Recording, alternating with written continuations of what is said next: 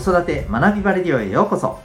今日もお聴きいただきありがとうございます。子供の才能思いを唯一無二の能力へ。親子キャリア教育コーチの前城秀人です。指紋分析心理学読み聞かせなどのメソッドや塾講師の経験も取り入れたオーダーメイドのコーチングで親子の本当に望む生き方を実現するそんなサポートをしております。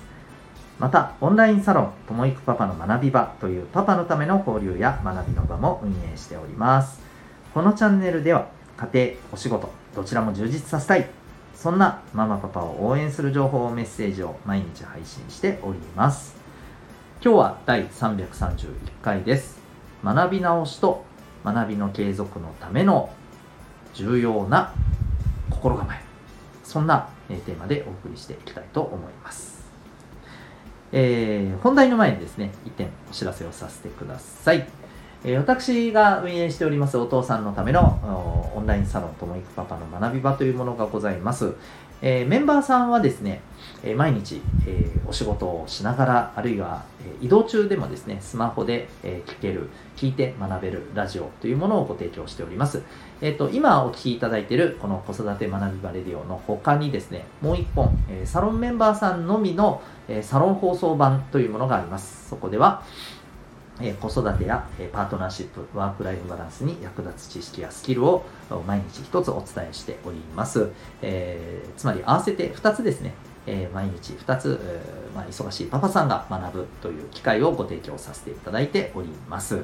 えー、さらにですね、えオンラインあるいは、まあ、コロナの様子も見ながらになりますが、対面での、え交流の場であったりですね、えまた希望された方にはですね、なんと個別の、えご相談セッションなども、はい、無料でさせていただいております。えー、かなりあの頑張ってるお父さんのためにですね、さまざまな面からサポートができる、えー、そんなサロンとなっておりますので、興味がある方はぜひ、えー、ウェブサイトへのリンクご覧になってみてください。それでは、えー、改めまして今日の本題に行きたいと思います。えー、学び直しと学びの継続において、まあ、大切な心構えということでございます。えー、今日は、まあ、この学び直しっていうところだったり、学びを継続するっていうことだったりに関連する、えー、リスキリングという、はいえー、話題について、ちょっと、まあ、あのニュースを見たところで、ちょっと私が感じたことなどをシェアさせていただきたいと思っております。えっと、まず、リスキリングという言葉は、ご存知の方が多いと思います。まあ、何かしらあの聞いたことはあるよという方がね、え、きっと多いのではないでしょうか。経済産業省からもま提唱されてるみたいですね。私はやっぱりさまざ、まなあの研修やセミナーの場でこの言葉って聞いたことありますし、書籍でも、うん、よく目にしますので、えー、知ってはいたんですけれども、はいえー、まずリスキリングってそもそも何かというと、えーとまあ、リっていうのが繰り返しですね。で、スキルをこう、まあ、身につけていくスキリングということで、これは要するに新しくですね、えー、新しくというか、あの新たにさまざまな知識やスキルをいわば、まあ、あの習得すると。そのために、えー、学ぶと。はい。これがいわゆるリスキリングというものなんですね。で、まあ、なぜこれが今注目されているのかというと、もうこれはあの皆さんもご存知の通り、えー、今、さまざまなテクノロジーの発達によって社会の在り方をが大きく変化してます。仕事の在り方もこれから、ま変化していくさなかにあって、えー、もうだいぶ前から言われてますけれども例えば人工知能にさまざまな仕事が奪われるのではないかと仕事の在り方が変わってくるのではないかというふうに言われています。まああのここまでではないにせよ。さまざまなテクノロジーを導入することによってやっぱりそれを取り扱う側として学ばないといけないことたくさん新たにやっぱり出てきているわけですよね。はい。えー、いわゆるあのデジタルトランスフォーメーションというもう横文字いっぱいですいませんね、はい、あのデジタル化がねどんどん社内で進むことによって、えー、まあ、本来であればねそれによって例えばやっぱり業務の効率をアップするであるとかより大きな結果を出すということを目的としているのに、えー、これが取り扱えないとなるとねまあある意味元も子もないわけで、えだからこそじゃあこういったデジタルを取り扱うということを特に中心にやっぱりこう、え改めて、え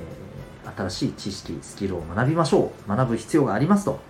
えそんな風にね、えなっているという状況があります。どうでしょうか？皆さんも今それこそあの僕は家庭でなんか結構リスキリングって進んでないかなと思っていたりするんですけどあの先日も、えーと、小学生の子供がですねなんか iPad が使えなくなったって言ってあの学校からいわゆるね、えー、みんなに1人1台配られている、えー、iPad を持ってきてですね。でなんか使えなくなってるなんかエラーかなみたいな感じで、えー、言ってて僕もうんこれは何だろうなどっちだろうこれはもしかしたら夜だから使えなくしているのかあるいは単純に端末の何かのエラーの問題で、えー、アップデートができてないとかそういう話なのかなとか。僕もやっぱりいろいろ考えたり調べたりするわけですよ、うん、まあ結局あのはいオチとしてはやっぱり、えー、学校が制限をかけていたっていう。ただそれだけの話だったんですけど最近からかけ始めたみたいなね、えー、そういう話だったりしたわけなんですけれども、まあ、そんな風にですね、えー、お家でもこうやってねお子さんが学校の、まあ、学ぶという現場を通してやっぱり新たなデジタル機器を使うようになり当然のことながらね、子供からやっぱりいろんな質問が飛んでくるわけですけどこの質問がどんどんデジタルに関するものになりえー、いやいやいや分からんけどこれどうすりゃいいんだみたいな 風に私たちも学ぶみたいな、ね、そんなあのところがお家でもねリスキリングってある意味、えー、行われてたりするんじゃないかなとは思うんですけれどもまああのともかくやっぱりこういうことも含めて私たちが、えーまあ、仕事をしていく場でビジネスの場で身につけないといけないということで、えー学び直しがまあ必要だと。改めてこういったことも学んでいこうっていうね、えー、そんなところが必要だと言われています。あの以前にも申し上げましたけれども、えー、ここでやっぱりですね大事にしていきたいのはですね私たちって必要が生じないと学ばないっていうとこありますよね、うん、いやそれって何か問題ですかって思われる方もいらっしゃるかもしれませんけれどもえー、やっぱり今あの日本の、えー、大人ってその世界の中でもトップクラスに、まあ、勉強しようとしないっていうねデータも出てるんですよね。確か何でしたっけ1日の勉強が5分5分2分だった、えー、ぐらいしかないと。ダントツ先進国でもこうビリに近いようなね最下位だというふうなまデータもね、え以前なんか出てましたね。えー、なので、必要に迫られて学ぶ。これは確かにもちろんそれはあの必要ですし、まあ、あの例えば、えー、これに対しての反論としては、いや、その、その方が効率的でしょと。必要もないのに学んで、何、それが無駄になったらどうすんのと。うんえー、そんなことに時間かけてる暇があったらやらなきゃいけないことなんかたくさんあるんだと。えいうふうなことももちろんあのあるでしょうし、まあ、それも事実だとは思うんですけれども、えただ一方でですねそこでやっぱりこう目の前のことが大変だから仕方がないってやっぱり止まっていていいのかなというところもやっぱりね私たちは考えるべきだと思うんですよね。うん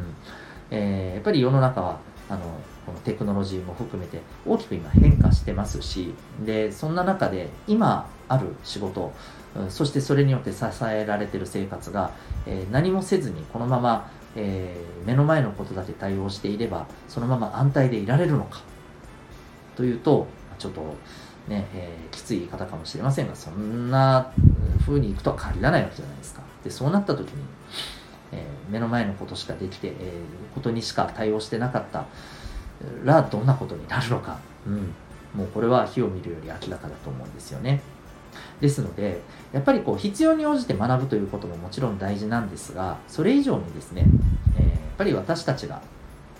学びを普段から継続していくこと、そしてそこには必要性というキーワードも大事ですけれども、えー、そことは別にですね、え、やっぱりこう、これから、まあ、どんなことを自分がしていきたいのか、あるいはどんなことが求められるのか、必要とされるのか、う